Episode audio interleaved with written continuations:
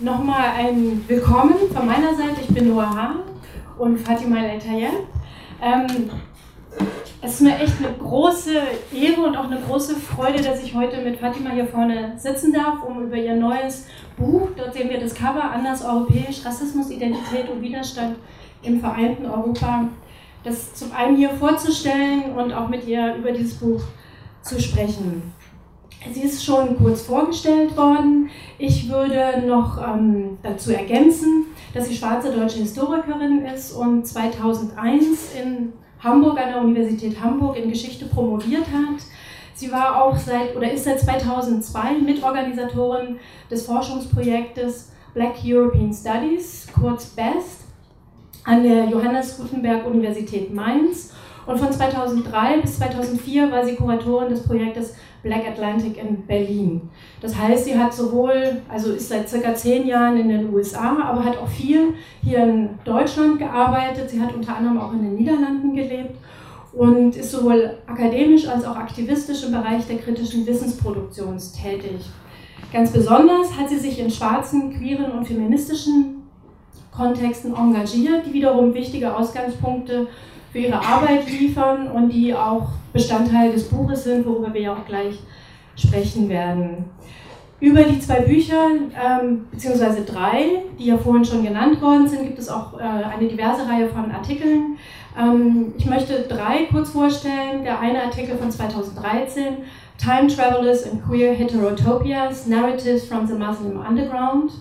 Dann der Artikel von 2011, The Forces of Creolization, Colorblindness and Visible Minorities in the New Europe. Und dann der Artikel von 2012, Gays Who Cannot Properly Be Gay, Queer Muslims in the Neoliberal European City. Ein Text, den ich sehr gerne auch in meinen Seminaren verwende. Ja, ich habe mit großem Interesse, Neugier und auch Freude das Buch von dir gelesen. Und ich freue mich wirklich, dass das Buch jetzt in deutscher Sprache erschienen ist und es ist vielleicht ein Aspekt, über den wir noch sprechen können, weil das Buch wurde zuerst in englischer Sprache geschrieben und jetzt ins Deutsche übersetzt worden. Und was mich besonders daran gefreut hat, war, endlich ein Buch in Deutsch lesen zu dürfen, um solche Fragen von Rassismus und Identität und auch Widerstand ähm, ein Vokabular und ein theoretisches Gerüst angeboten zu bekommen. Ähm, insofern möchte ich an dieser Stelle die Lektüre dieses Buches allen, die hier da sind, ans Herz legen. Das Buch ist hier käuflich zu erwerben und es gibt auch im Anschluss des Abends die Möglichkeit, das Buch äh, von Fatima, der Autorin, signieren zu lassen. So. Insofern, ich habe viel noch so dazu geschrieben, aber eigentlich möchte ich meine erste Frage an Fatima stellen was ist eigentlich spezifisch für das Verständnis von, Euro von Rassismus in Europa und was sind die kennzeichnenden Unterschiede für das Verständnis im Gegensatz auch zu anderen Ländern? Ah, okay. Also ich wollte nochmal schnell Danke sagen der ähm, Rosa-Luxemburg-Stiftung, NOAA für die Organisation, die Einleitung, NOAA für die Gesprächsbereitschaft und ähm, Jen Theodor für zum einen die Zusammenarbeit an der Übersetzung des Buchs, aber auch ähm, für die Vermittlung dieser Veranstaltung überhaupt, sonst wäre das gar nicht passiert. Und euch allen auch fürs Kommen. Also ähm, europäischer Rassismus ist besonders, also im gewissen Sinne ist natürlich jeder Rassismus spezifisch, aber ich glaube, europäischer Rassismus hat was Besonderes, weil Europa was Besonderes hat. Europa ist einfach Nullpunkt für Menschsein. Also wie wir Menschsein definieren, ist ganz klar bestimmt von einem europäischen Diskurs, der globalisiert wurde. Ähm, zum einen als universalistischer Humanismus, aber dann natürlich auch als ein System von rassistischem Kapitalismus, das immer noch existiert. Also nirgendwo in der Welt kann man, kann man Mensch sein, kann man eigene Identität denken, ohne sich in irgendeiner Art und Weise auf Europa zu beziehen. Aber Europa muss sich nie auf andere Teile der Welt beziehen und macht es auch nicht. Also das ist das, was, was Stuart Hall das internalistische Narrativ von, von Europa genannt hat, diese Illusion, dass Europa sich ständig fortentwickelt, erstmal und dass diese Entwicklung immer nur aus Europa selbst kommt, dass Europa die Welt beeinflusst, aber die Welt beeinflusst nie Europa. Und das ist was, was sich kein anderer Erdteil leisten kann, diese, ähm, diese, diese narzisstische Auffassung wirklich. Und, und das Paradoxe, das daraus kommt, ist, dass einerseits durch dieses normative Menschsein, das am Europäer gemessen wurde, natürlich spielt der Gender auch nochmal eine Rolle, aber ähm, europäisch ist, wie wir uns Mensch vorstellen und das heißt, dass diese Idee, dass es keinen Rassismus in Europa gibt, auch nochmal daraus kommt, dass ähm, dass obwohl Rasse ja in Europa erfunden wurde und damit auch Rassismus, gibt es diese Idee, dass die Konsequenzen dieser Erfindung sich nur außerhalb Europas wirklich, ähm, wirklich abgespielt haben, dass aus irgendeinem Grunde Europa rassismusfrei geblieben ist, zum Teil natürlich auch deswegen, weil ähm, Europa der einzige Teil der Welt ist, der nicht von weißen Leuten kolonisiert wurde. Also diese Idee, dass Europa das Zuhause weißer Menschen ist. Zum einen heißt es, dass ähm, Rasse und Rassismus meist mit der Präsenz nicht weißer, nicht europäischer Menschen identifiziert wird und die Vorstellung umgekehrt ist, dass Europa halt immer weiß war, was natürlich auch Unsinn ist.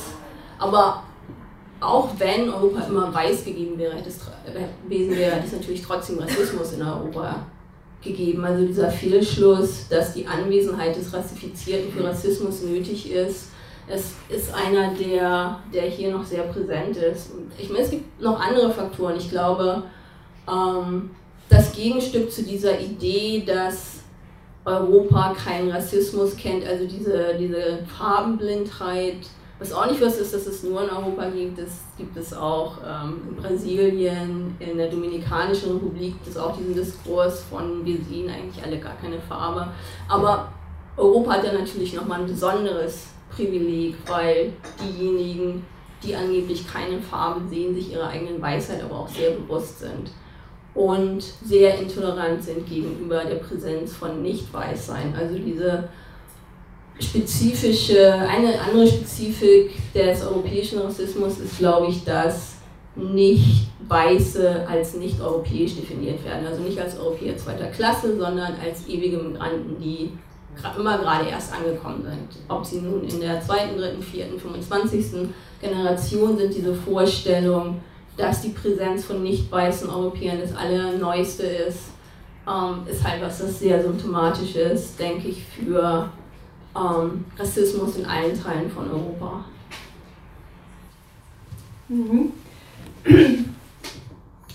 Meine zweite Frage wäre, weil du dich da auch der, der, also es ist ja eine zeitgenössische Analyse, aber du näherst dich dem ja auch als Historikerin und schreibst auch in dem Buch.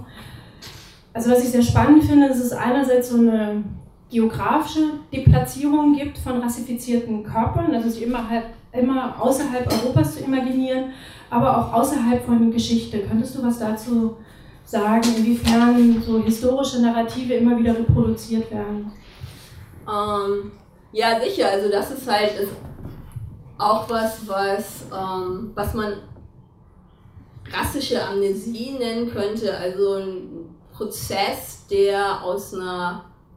Es ist halt immer so ein Wechselspiel zwischen einer Panik, einer gesellschaftlichen Panik aufgrund der angeblich ähm, absolut neuen Anwesenheit von nicht weißen oder rassifizierten Körpern und diese Anwesenheit wird dann aber sofort wieder vergessen, wenn die Panik vorbei ist oder ist das nächste Mal, wenn das wahrgenommen wird, wieder so eine neue Panik gibt. Und das ist so ein Prozess, der sich wirklich immer wieder und wieder abspielt. Das ist jetzt natürlich gerade der Fall mit der sogenannten Flüchtlingskrise und wie sollen wir das alles schaffen und seit der größte Präsenz seit der Völkerwanderung, wo natürlich, wobei natürlich die größte Bewegung seit der Völkerwanderung der Kolonialismus war, wo 85 Millionen Leute aus Europa in Gebiete gedrängt sind, die überhaupt kein Mitspracherecht haben. Also da kamen dann diese kulturell Fremden an und da hieß es nicht, das können wir nicht schaffen, wie können wir die integrieren, sondern da wurde nicht gefragt. Und das ist komischerweise was, was in dieser Diskussion nie vorkommt, wo es dann immer geht, geht es noch um die Vertriebenen, vielleicht die Fluchtbewegung nach dem Zweiten Weltkrieg. Aber ansonsten ist da halt die Völkerwanderung der einzige Bezugsrahmen und Kolonialismus wird völlig ausgeblendet. Und das ist halt auch wieder was, was ganz typisch ist in dieser Vorstellung, dass die Auswirkungen von Rassismus eben nur woanders waren und nicht Europa. Natürlich war der Kolonialismus sowohl ökonomisch, aber auch ähm, durch diese Massenauswanderung ähm, sehr prägend für Europa. Und ähm, um jetzt nochmal zurückzukommen auf diese Vorstellung von, von rassischer Amnesie als einem bewussten Prozess. Ähm, ich habe jetzt gerade für das, für das Buch, an dem ich jetzt gerade arbeite, was nach langer Zeit mal wieder eins ist, das sich wirklich speziell ähm, auf Deutschland bezieht, gucke ich mir ähm, Deutschlands als postsozialistisches, postfaschistisches, postkoloniales Land an ähm, und versuche die Zusammenhänge da ein bisschen anders zu analysieren oder auch mal zusammen zu analysieren. Ähm, angefangen mit der, ähm, mit der deutschen Wiedervereinigung.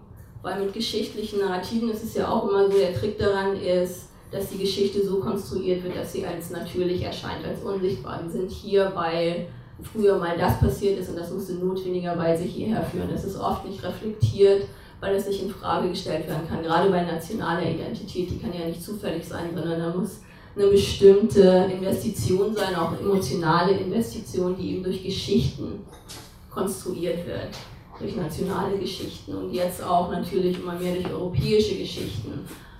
Ähm, und dieser Prozess wird dann oft bewusst nur, wenn sich drastisch was ändert. Also wir erklären uns natürlich die Vergangenheit auf eine Art, die unser Gegenwart passt.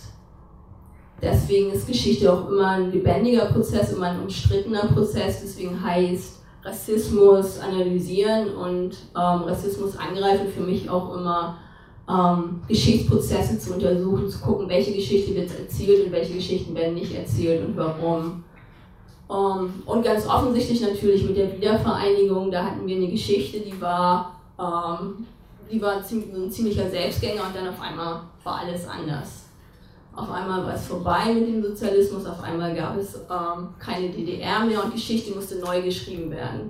Sowohl für Deutschland, aber auch im europäischen Rahmen. Also wie passt Deutschland jetzt in die Nach-Kaltkriegswelt, in der es nämlich nicht mehr Ost und West gab, sondern nur das vereinte Europa, das jetzt wieder diese moralische Führungsrolle einnimmt, die ihm ja eigentlich zusteht, aufgrund wieder dieses Universalismus, wo es ganz klar ist, egal wie kritisch wir sind, es gibt natürlich keinen Ort, der zivilisierter, progressiver, toleranter ist als Europa.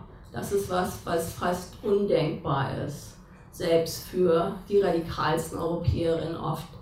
Ähm, und es gibt natürlich auch kein Narrativ, das diesen Universalismus-Anspruch haben kann, wie es das Eurozentrische hat, das zwar kritisiert wird, aber trotzdem niemals durch eine andere Perspektive ersetzt werden könnte.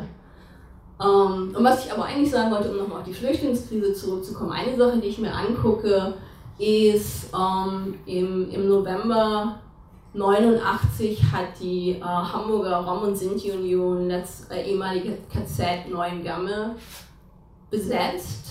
Ähm, ehemalige KZ Neuengamme, das äh, zu dem Zeitpunkt ähm, zwei eine, Jugendforst, äh, eine Jugendstrafanstalt Anstalt und eine Justiz Vollzugsanstalt, also auf dem Gelände hatte, was an sich schon schlimm genug ist.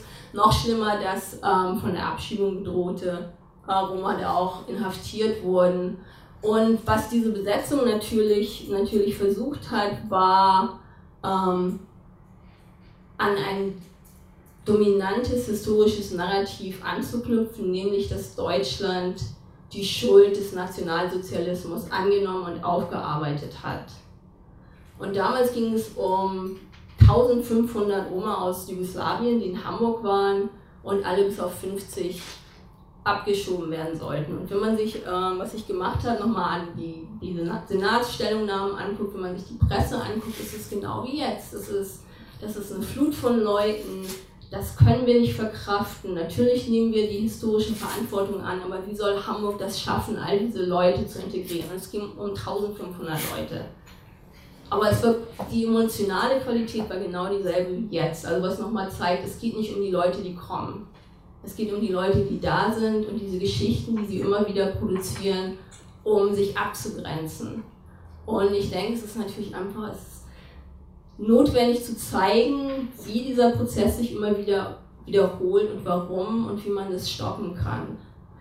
Und ähm, natürlich zeigt es dann auch diesen, diesen Bruch, weil dieser Versuch der Roma dieses Narrativ zu mobilisieren für sich ist total schief gegangen, sind abgeschoben worden.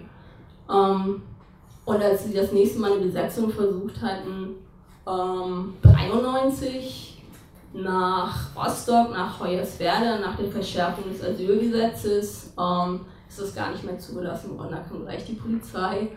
Äh, und, und was ich immer interessant finde, ist halt, wie Gegenwart und Vergangenheit nicht dieses statische Verhältnis haben, das eine ist jetzt, das andere ist schon passiert, sondern sich immer wieder gegenseitig beeinflussen. Und das heißt halt auch für ähm, nicht weiße Europäerinnen besteht die Notwendigkeit, nicht nur aufzuzeigen, dass wir jetzt hier sind, sondern dass wir immer schon da waren.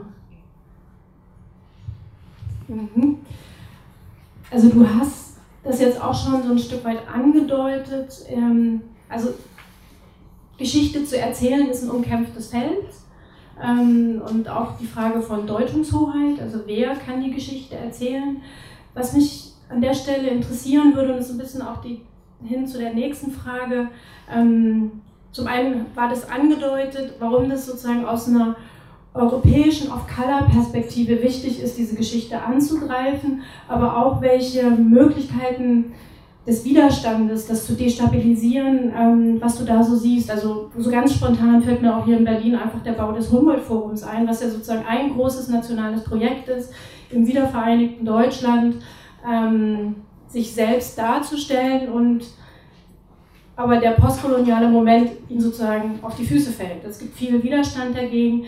Ähm, was du da noch an, an Strategien auch siehst, genau diesen ähm, diesen Prozess der Deplatzierung durch Geschichte anzugreifen? Ähm, ja, ich, ich, das Humboldt-Forum ist, ist, ein klasse Beispiel und ich denke, ähm, die Art der, des Angriffs, die mich am meisten interessiert, es gibt natürlich viele, aber mich interessiert eigentlich meist, am meisten, wenn diese De Deplatzierung ähm, genutzt wird, nicht um ein richtig Platzieren irgendwann zu produzieren, also ein Anerkennung, ein Anerkennen der Existenz von Europäerinnen auf Color, sondern wenn mit dieser Deplatzierung gearbeitet wird, um aufzuzeigen, dass eine richtige Platzierung halt immer eine Deplatzierung auch verlangt.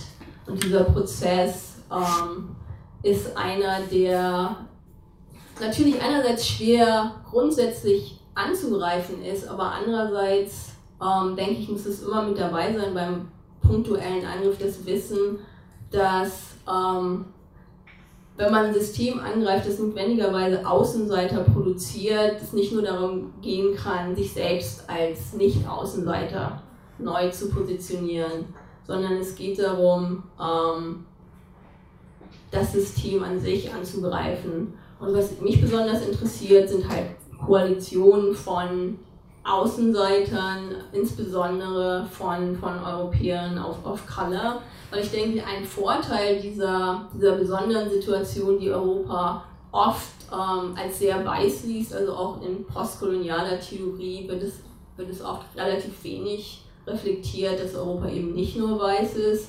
Und diese Unsichtbarkeit hat aber auch gewisse Vorteile in dem Sinne, dass, ähm, dass wir eben nicht mit so einer Geschichte kommen, mit bestimmten Traditionen, und das lässt, lässt dann auch eine gewisse Flexibilität zu und Koalitionen zwischen verschiedenen Gruppen, wie in den USA zum Beispiel Koalitionen zwischen schwarzer Community ähm, und anderen Communities gibt es natürlich ähm, und gab es schon lange, aber da sind immer sehr klare verschiedene historische Narrative während es in Europa eher darum geht, überhaupt ein Narrativ wieder zu entdecken und zu entwickeln. Und von daher ähm, denke ich, dass die Platzierung als eine Art von Ziel was ist, was in Europa ganz, auf, auf ganz interessante Weisen stattfindet. Also es gibt Beispiele, die ich, die ich in meinem Buch behandle, die dann schon ein bisschen älter sind und eben auch welche, die gerade jetzt passieren. Möchte gleich noch ein bisschen mehr auf so Widerstand und Europa zu sprechen kommen, aber was du auch in dem Buch ja ausführst, ist so auch ein bisschen so der äh, gesellschaftliche Umbau, nämlich im Prozess der Vereinigung des vereinten Europas. Also auch dieser Umbau von der Wohlfahrtsgesellschaft hin zu einer neoliberalen und verwertungsorientierten Gesellschaft. Also es gibt sozusagen einen inneren Umbau. Könntest du dazu noch was erläutern? Ähm, ja, ich denke, dass, ähm, dass dieses größere Modell des, des neoliberalen Multikulturalismus, kann man sagen, kommt so aus, der, ähm, aus dem Ausstieg, Aufstieg der USA nach dem Zweiten Weltkrieg zur Weltmacht. Das ist eben auch das, das Narrativ, das nationale Narrativ, das in den USA dominiert, diese Vorstellung, dass der interne Rassismus überwunden worden sei äh, im Zuge der Bürgerrechtsbewegung, dass die USA also ähm, zwar an europäische Herrschaft anknüpfen, aber unter einem ganz anderen Vorzeichen. Und es ist wirklich ähm, das ganz explizit, das hat ähm, Obama zum Beispiel dann nochmal gesagt, als, ähm, als die Truppen, die amerikanischen Truppen aus dem Irak abgezogen wurden. Ich weiß nicht, ob ihr euch da noch erinnert, wo er gesagt hat, ähm, dass das Besondere an den USA eben ist, dass sie solche Interventionen, solche Besetzungen nicht machen, um Macht zu gewinnen, wie es die Europäer getan haben, sondern aus einem moralischen Pflichtgefühl, nicht weil es sein muss. Was natürlich genau das Gleiche ist, was die Europäer gesagt haben. Ähm, aber das ist eben so dieses Narrativ, das wirklich, das wirklich zieht, dass, ähm, äh, dass die USA mal rassistisch waren, aber es jetzt nicht mehr sind und deswegen diesen Anspruch haben gegenüber Teilen der Welt, die jetzt noch alles Mögliche sind, undemokratisch ähm, und ihnen dann helfen können, eben auch diesen Entwicklungsprozess ähm, durchzumachen. Und in, in Europa läuft das ein bisschen anders ab. Zum einen, weil, weil dieses, wir haben uns aus dem Rassismus rausentwickelt, gibt es nicht. In Deutschland gibt es das natürlich mit dem Nationalsozialismus, aber in vielen anderen Teilen Europas eben nicht mit Kolonialismus, sondern es war halt immer schon so, ähm, so liberal. Aber natürlich fand ganz massiv, gerade in so in reicheren Teilen Nordwesteuropas nach ähm, nach dem Ende des Kalten Krieges diese Umstrukturierung statt weg von der sozialen Marktwirtschaft hin, hin zu dem amerikanischen Modell des Kapitalismus und das lief ganz stark über, ähm, über diese Sündenbockrolle von, von Migrantinnen ab.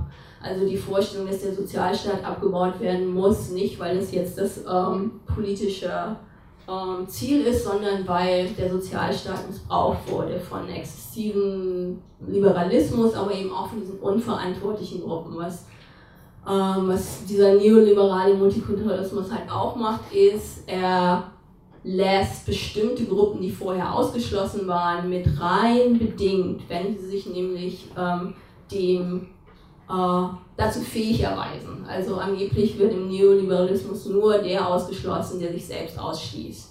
Und das sind dann wieder die typischen Gruppen. Also Muslime schließen sich aus, weil sie sich eben der Demokratie verweigern, den modernen, toleranten Werten verweigern, die das vereinte Europa ausmachen, genauso wie sich eben Schwarze in den USA dem System verweigern durch ihre ähm, Culture of um, Poverty, also eine Art von Pathologisierung, die theoretisch zugesteht, dass die Schuld vielleicht nicht bei diesen rassifizierten Gruppen liegt, aber sie müssen sich halt jetzt selber da irgendwie rausziehen. Und wenn solange sie das nicht schaffen, dann können sie halt nicht mitmachen. Was natürlich totaler Unsinn ist, sie werden ausgeschlossen. Ähm, aber diese Vorstellung von individueller und Gruppenverantwortung, die dann so eine Illusion von, ähm, von Selbstbestimmungsrecht gibt, äh, läuft halt ganz stark darüber. Also ähm, wir haben jetzt Homo-Ehe, weil sich Schwule und Lesben ähm, diesem System Wert gezeigt haben, aber es gibt dann wieder bestimmte Gruppen und wieder waren es in, in, ist es hier in Deutschland, in anderen Teilen von Europa sind es die Muslime, die nicht demokratiefähig sind, weil sie so homophob sind. In Kalifornien, wo ich jetzt lebe zum Beispiel, ähm, gab es dann, ähm, wurde erst Same-Sex-Marriage eingeführt im Staat, dann durch eine Volksabstimmung wieder abgeschafft und die erste Reaktion war, ach, das war wegen den schwarzen Wählern weil die sind alle so homophob. Es stimmte natürlich nicht, aber es greifen dieselben Diskurse, wo sich bestimmte Gruppen im Neoliberalismus als ähm, demokratieunfähig, ähm, als, als das platziert werden. Und Teil dieser, dieser, dieses Diskurses der Eigenverantwortung, in dem der Staat nicht die Verantwortung hat, für bestimmte Leute oder Gruppen zu sorgen, sondern diese Gruppen das selbst machen muss, müssen die dann wieder einher mit so einer Privatisierung von öffentlichem Raum, der ja genau der Raum war, in dem sich oft Widerstand kristallisiert hat. Also das ist dann halt auch noch so eine Herausforderung, wie gehen wir damit um, dass dieser öffentliche Raum nicht mehr so besteht und was sind andere Widerstandsformen. Mhm. Also meine Frage wäre jetzt auch hier so ganz platt, also von wem können wir lernen? Also wenn sowas wie Deplatzierungen passieren, aber auch eine Fragmentierung von verschiedenen Gruppen, die als Außenseiter produziert werden.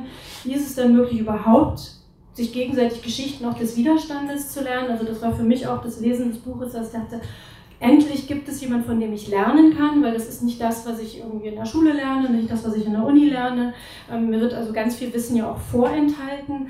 Ähm, und in dem Buch wird ja auch darauf bezogen, welche auch welche Zusammenhänge es gibt ähm, aber was sind so deine Gedanken, von denen wir als Europäerinnen auf Kala lernen können? Naja, ähm, ich, ich finde halt diese Frage des Archivs sehr wichtig. Ähm, das heißt, wir wissen ja oft nicht, von wem wir lernen können, weil es keine Spuren gibt, weil es keine Orte gibt, weil es keine zugänglichen Archive gibt und weil es ähm, natürlich auch ganz bewusste Bestrebungen gibt, bestimmte Gruppen immer wieder aus der Geschichtsschreibung ähm, rauszulassen. Also ich sehe auch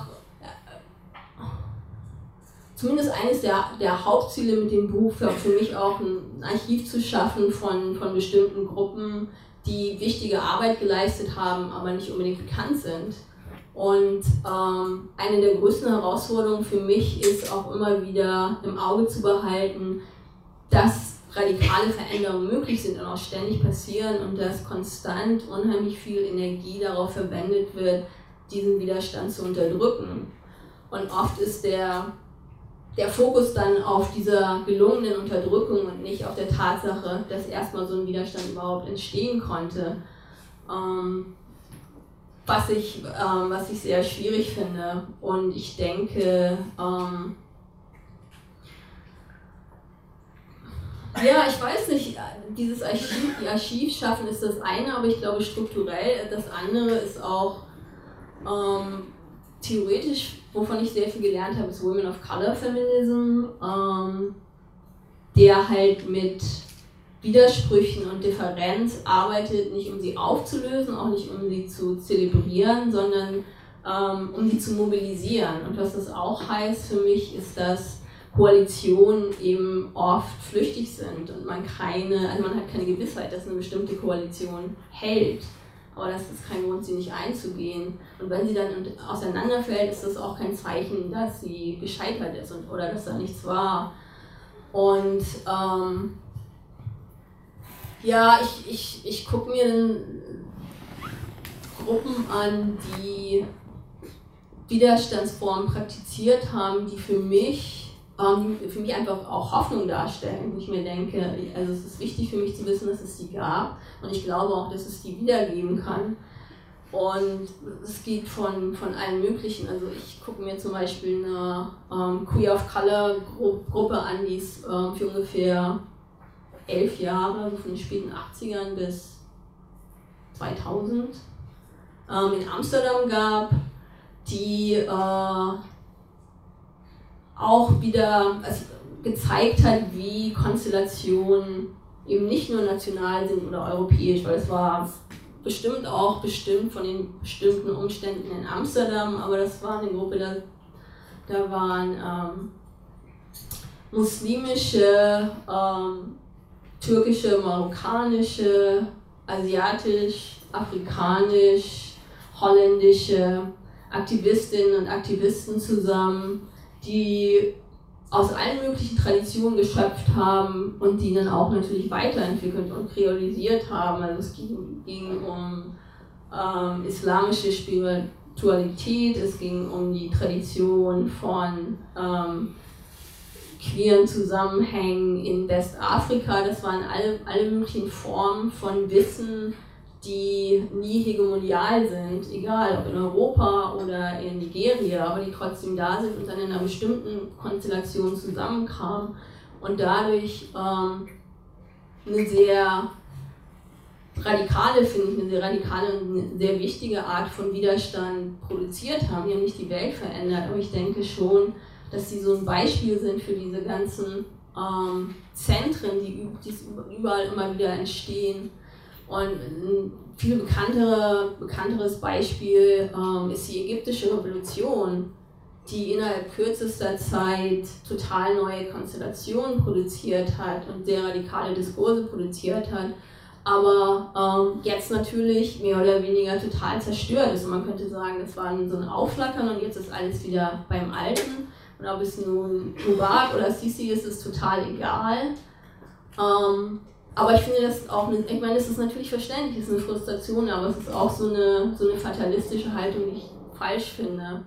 Weil ich, ich denke, es ist immer noch wichtig zu gucken, was da passiert ist und dass es passiert ist und auch wie sich das weiterentwickelt hat. Also die Indignados in Spanien zum Beispiel waren ja auch total davon beeinflusst. Es gibt dann wieder diese Geschichtsschreibung, die so ein dominantes dominanten Diskurs produziert, ähm, kreiert dann wieder so eine andere, ähm, einen anderen Kontext, wo alles Occupy ist. Also Occupy Wall Street kam ja später und war auch viel kleiner, aber kam halt aus den USA und ist so ein Schlagwort und dann ist von irgendwas benimmt das halt Occupy Istanbul oder so. Das sind dann halt so Zusammenhänge, die lesbar sind und so eine kurze Formel, die, ähm, die natürlich auch wieder Koalitionen herstellt, aber gleichzeitig auch so eine Geschichtsfälschung produziert, weil es das Zentrum dann immer wieder im Westen ist und die anderen reagieren darauf, es natürlich umgekehrt ist. Und dann äh, führt es natürlich noch weiter zurück. Da waren natürlich auch lateinamerikanische Einflüsse auf Aktivisten in Nordafrika und was weiß ich alles. Aber ja, ich denke, so eine, ähm, so eine, heißt das rhizomatisch auf Deutsch oder rhizomorph? Ich weiß es nicht mehr. Aber ähm, diese Vorstellung, wenn ihr vielleicht Gärtner dann nochmal Ingwer angepflanzt habt. Also es gibt diese, diese Wurzeln, die sind nicht so zentral, sondern die breiten sich aus und ähm, dann äh, ist es ziemlich unberechenbar, wo, wo dann was rauswächst, an welcher Stelle dieser Wurzel. Man kann sie auch auseinanderbrechen und dann sind sie halt zwei Teile oder die wachsen wieder zusammen. Also diese Vorstellung von Koalitionen und von historischen Prozessen finde ich ähm, finde ich ähm, hilfreicher als so ein binäres Modell, ähm, wo, dann, wo dann natürlich der, der Status quo immer so übermächtig ist, dass Bewegungen eigentlich nur scheitern können. Vielleicht ähm, bleiben wir bei den Rhizomen. Ähm, was mich hier nochmal interessieren würde, wir haben jetzt viel ja von Europa gesprochen. Aber Europa ist eben überhaupt nicht homogen und viele ähm, Biografien sind ja auch in nationale Kontexte eingebunden. Also sei es über die Schule, Universitäten, auch eben über Sprache. Ähm, und was ja auch so spannend ist, also du kennst die Niederlande sehr gut, ähm, Deutschland, aber viel ist ja auch in italienischen, ähm, französischen, spanischsprachigen Archiven. Ähm, wie stellst du dir so eine plurale Kommunikation oder Konversation vor, um diese Rhizome zum Wachsen zu bringen, um das mal, also um bei dem Bild zu bleiben? Na, ich denke, das passiert einfach schon. Ähm, teilweise hat es eben mit dieser Vorstellung von, von Differenz zu tun, die nicht davon ausgeht, dass es eine perfekte gemeinsame Sprache gibt. Ähm, aber Sprache, Sprache hat ja auch verschiedene Formen. Also Rassismus in Europa ist ja sehr oft unbenannt, im Gegensatz zu anderen Formen von Rassismus, die sehr explizit sind oder waren. Ist es ja hier eher so, wir wissen überhaupt nicht, also Rasse wissen wir auch nicht, was das heißen soll. Ähm, aber gleichzeitig ist, ist Rassismus sehr visuell. Also es gibt ähm, bestimmte Bilder, die funktionieren überall in Europa, die verstehen alle in Europa. Auch wenn sie nicht drüber sprechen. Also ich glaube, so ein neues deutsches Wort ist ja jetzt Blackfacing. Und Blackface ist ja eine Obsession von allen Europäern. Das gibt es in Spanien und Schweden und sonst wo. Natürlich immer mit einem anderen spezifischen nationalen Kontext, aber man muss sich dann schon doch fragen, warum gibt es das in jedem europäischen Land? Ähm, teilweise führt das natürlich wieder zurück zu Kolonialismus, der in den europäischen Ländern verschieden und verschieden stark eingebunden war, der sich aber auf Europa als Ganzes ausgewirkt hat, auf jeden Teil von Europa, auch wenn Kolonien hatte oder nicht. Und, und ich denke, diese Gemeinsamkeit der Erfahrung von Rassismus ist erstmal die Grundlage für, für diese Gespräche oder für diese Koalition, aber darüber hinaus gibt es natürlich dann auch wieder bestimmte Verständigungsformen, die, die wichtig waren. Also ein Beispiel, das ich in dem Buch benutze, ist Hip-Hop, der, ähm, wo es eben nicht nur um die, es geht, geht natürlich auch um die Texte, aber Hip-Hop ist ja auch nicht nur Rap und es gab Ausdrucksformen, die eben nicht mit, ähm, mit nationalen Sprachen zu tun hatten, sondern mit anderen Ebenen von Sprache, mit körperlichen Ebenen von Sprache, die eben dann auch verständlich waren über sprachliche Grenzen hinaus. Und, und es zeigen sich ja auch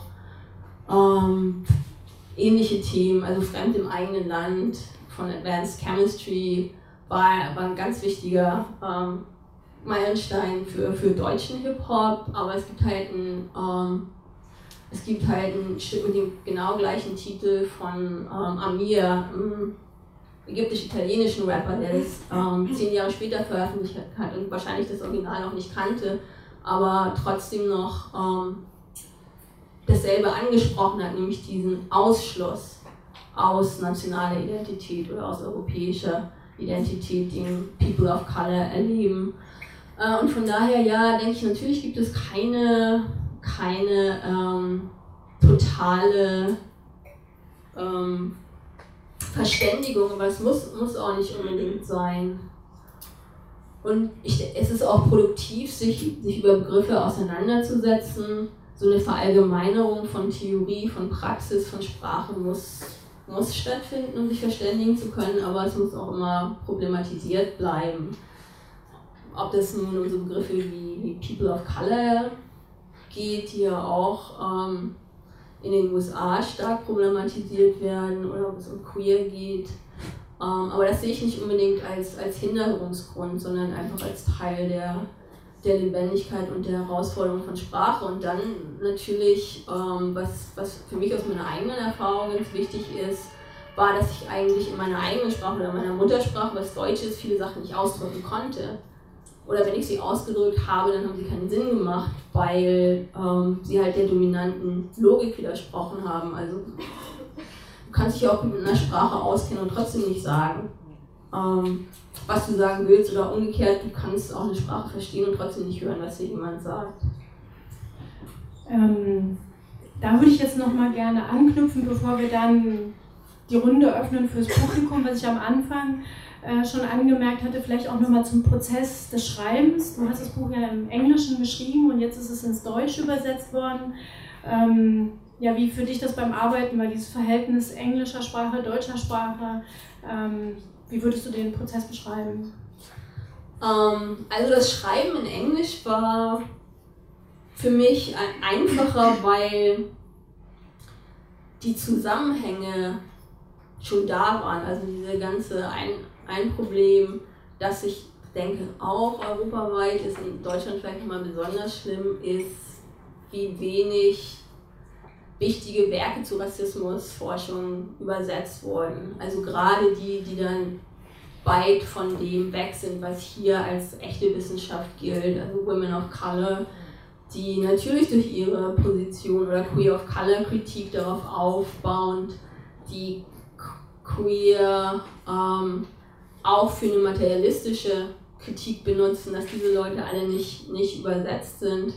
Ähm, und im Amerikanischen habe ich da quasi schon die Sprache vorgefunden, um die Sachen zu sagen, die ich sagen wollte. Und das war im Deutschen gar nicht erst der Fall. Und die, ähm, die Übersetzung, für die ähm, Jen die Hauptarbeit gemacht hat, aber wo wir uns auch zusammen auseinandergesetzt haben, war für mich sehr, sehr spannend, einfach zu sehen, was was gibt es jetzt an Sprache im Deutschen, was lässt sich übersetzen, Ähm, und was lässt sich nicht übersetzen, was passt nicht. Also teilweise gibt es für Sachen keine Begriffe, aber teilweise gibt es auch Begriffe, die anders, die anders übersetzt sind.